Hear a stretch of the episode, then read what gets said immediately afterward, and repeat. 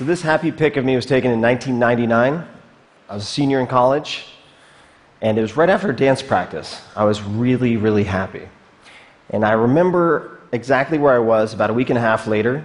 I was sitting in the back of my used minivan in a campus parking lot when I decided that I was going to commit suicide. And I went from deciding to a full blown planning very quickly. And I came this close to the edge of the precipice. It's the closest I've ever come. And the only reason I took my finger off the trigger was thanks to a few lucky coincidences. And after the fact, that's what scared me the most the element of chance. So I became very methodical about testing different ways that I could manage my ups and downs, which has proven to be a good investment. Many normal people might have, say, six to 10 major depressive episodes in their lives. I have bipolar depression, runs in my family. I've had 50 plus at this point, and I've learned a lot. I've had a lot of at bats, many rounds in the ring with darkness, taking good notes. So I thought rather than get up and give any type of recipe for success or highlight reel, I would share my recipe for avoiding self destruction and certainly self paralysis. And the tool I've found, which has proven to be the most reliable safety net for emotional freefall, is actually the same tool that has helped me to make my best business decisions, but that is secondary. And it is Stoicism. That sounds boring. You might think of Spock, or might conjure an image like this a cow standing in the rain. It's not sad, it's not particularly happy. It's just an impassive creature taking whatever life sends its way. You might not think of the ultimate competitor, say Bill Belichick, head coach of the New England Patriots. He has the all time NFL record for Super Bowl titles. And Stoicism has spread like wildfire in the top of the NFL ranks as a means of mental toughness training in the last few years. You might not think of the founding fathers Thomas Jefferson, John Adams, George Washington, to name but three students of Stoicism. George Washington actually had a play about a Stoic. This was Cato, a tragedy, performed for his troops at Valley Forge to keep them motivated. So, why would people of action focus so much on an ancient philosophy? This seems very academic. And I would encourage you to think about Stoicism a little bit differently as an operating system for thriving in high stress environments, for making better decisions. And it all started here, kind of, on a porch. So, around 300 BC in Athens, someone named Zeno of Citium taught many lectures walking around a painted porch, a stoa that later became Stoicism. And in the Greco Roman worlds, people used Stoicism as a comprehensive system for doing many, many things. But for our purposes, chief among them was training yourself to separate what you can control from what you cannot control, and then doing exercises to focus exclusively on the former. This decreases emotional reactivity, which can be a superpower. Conversely, Let's say you're a quarterback, you miss a pass, you get furious with yourself, that could cost you a game. If you're a CEO and you fly off the handle at a very valued employee because of a minor infraction, that could cost you the employee.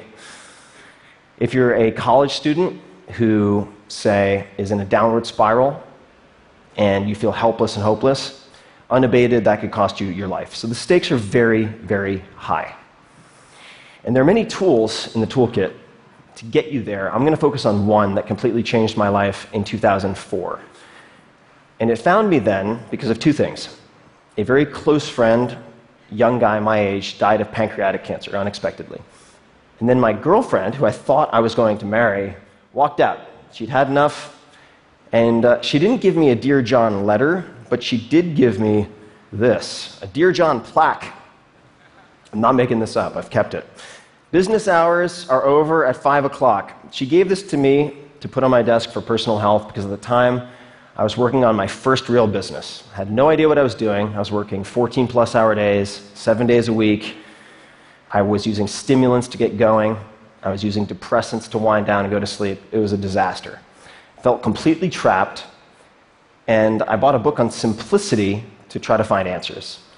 And I did find a quote that made, made a big difference in my life, which was We suffer more often in imagination than in reality, by Seneca the Younger, who's a famous Stoic writer. That took me to his letters, which took me to the exercise, premeditatio malorum, which means the premeditation of evils. And in simple terms, this is visualizing the worst case scenarios in detail that you fear, preventing you from taking action so that you can take action to overcome that paralysis. My problem was monkey mind, super loud, very incessant. Just thinking my way through problems doesn't work. I needed to capture my thoughts on paper, so I created a written exercise that I called fear setting, like goal setting for myself. And it consists of three pages. Super simple. The first page is right here. What if I dot dot dot question mark? This is whatever you fear, whatever is causing you anxiety, whatever you're putting off. Could be asking someone out, ending a relationship, asking for promotion, quitting a job, starting a company, could be anything. For me, it was taking my first vacation in four years and stepping away from my business for a month to go to London, where I could stay in a friend's room for free, to either remove myself as a bottleneck in the business or shut it down. In the first column, define, you're writing down all of the worst things you can imagine happening if you take that step. And you want 10 to 20. I'm not going to go through all of them, but I'll give you two examples. So, one was I'll go to London, it'll be rainy, I'll get depressed, the whole thing will be a huge waste of time. Number two, I'll miss a letter from the IRS and I'll get audited or raided or shut down or some such. And then you go to the prevent column. In that column, you write down the answer to what could I do to prevent each of these bullets from happening, or at the very least, decrease the likelihood, even a little bit? So, for getting depressed in London, I could take a portable blue light with me, use it for 15 minutes in the morning. I knew that helped to stave off depressive episodes. For the IRS bit, I could change the mailing address on file with the IRS so the paperwork would go to my accountant instead of to my UPS address. Easy peasy. Then we go to repair.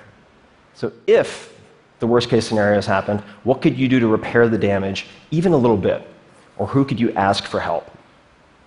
So, in the first case, London, well, I could fork over some money, fly to Spain, get some sun, undo the damage if I got into a funk. In the case of missing letter from the IRS, I could call a friend who is a lawyer or ask, say, a professor of law what they would recommend, who I should talk to, how had people handled this in the past. So, one question to keep in mind as you're doing this first page is Has anyone else in the history of time, less intelligent or less driven, figured this out?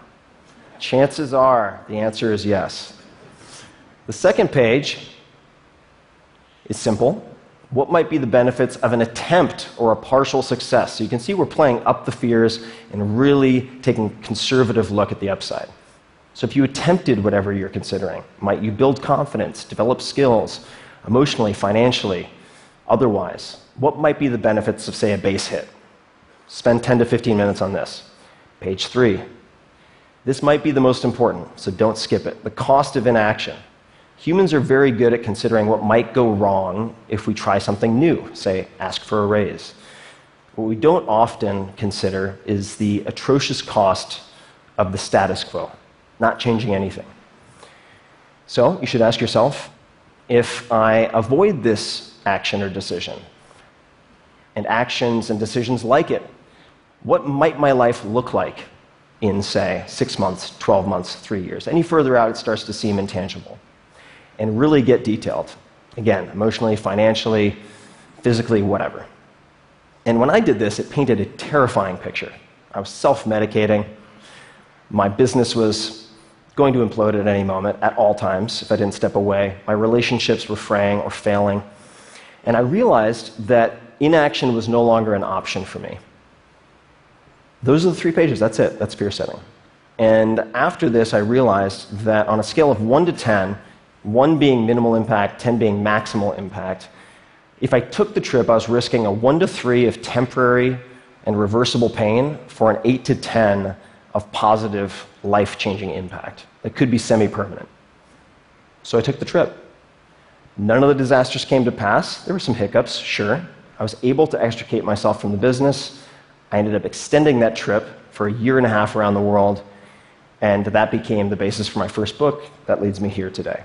And I can trace all of my biggest wins and all of my biggest disasters averted back to doing fear setting at least once a quarter. It's not a panacea. You'll find that some of your fears are very well founded, but you shouldn't conclude that without first putting them under a microscope. And it doesn't make all the hard times, the hard choices easy, but it can make a lot of them easier. So I'd like to close with a profile of one of my favorite modern day Stoics. This is Jerzy Gregorek. He is a four time world champion in Olympic weightlifting, political refugee, published poet, 62 years old. He can still kick my ass and probably most asses in this room. He's an impressive guy. I spend a lot of time on his stoa, his porch, asking life and training advice. He was part of the Solidarity in Poland, which was a nonviolent movement for social change that was violently suppressed by the government. He lost his career as a firefighter. Then his mentor, a priest, was kidnapped, tortured, killed, and thrown into a river. He was then threatened. He and his wife had to flee Poland, bounce from country to country until they landed in the US with next to nothing, sleeping on floors. He now lives in Woodside, California, in a very nice place. And of the 10,000 plus people I've met in my life, I would put him in the top 10 in terms of success and happiness. And there's a punchline coming, so pay attention. I sent him a text a few weeks ago asking him, had he ever read any Stoic philosophy? And he replied with two pages of text. This is very unlike him. He is a terse dude.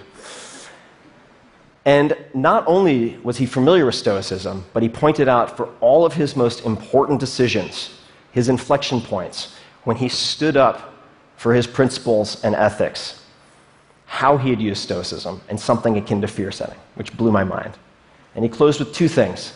Number one, he couldn't imagine any life more beautiful than that of a Stoic. And the last was his mantra, which he applies to everything and you can apply to everything. Easy choices, hard life. Hard choices, easy life. The hard choices, what we most fear doing, asking, saying, these are very often exactly what we most need to do. And the biggest challenges and problems we face will never be solved with comfortable conversations, whether it's in your own head or with other people.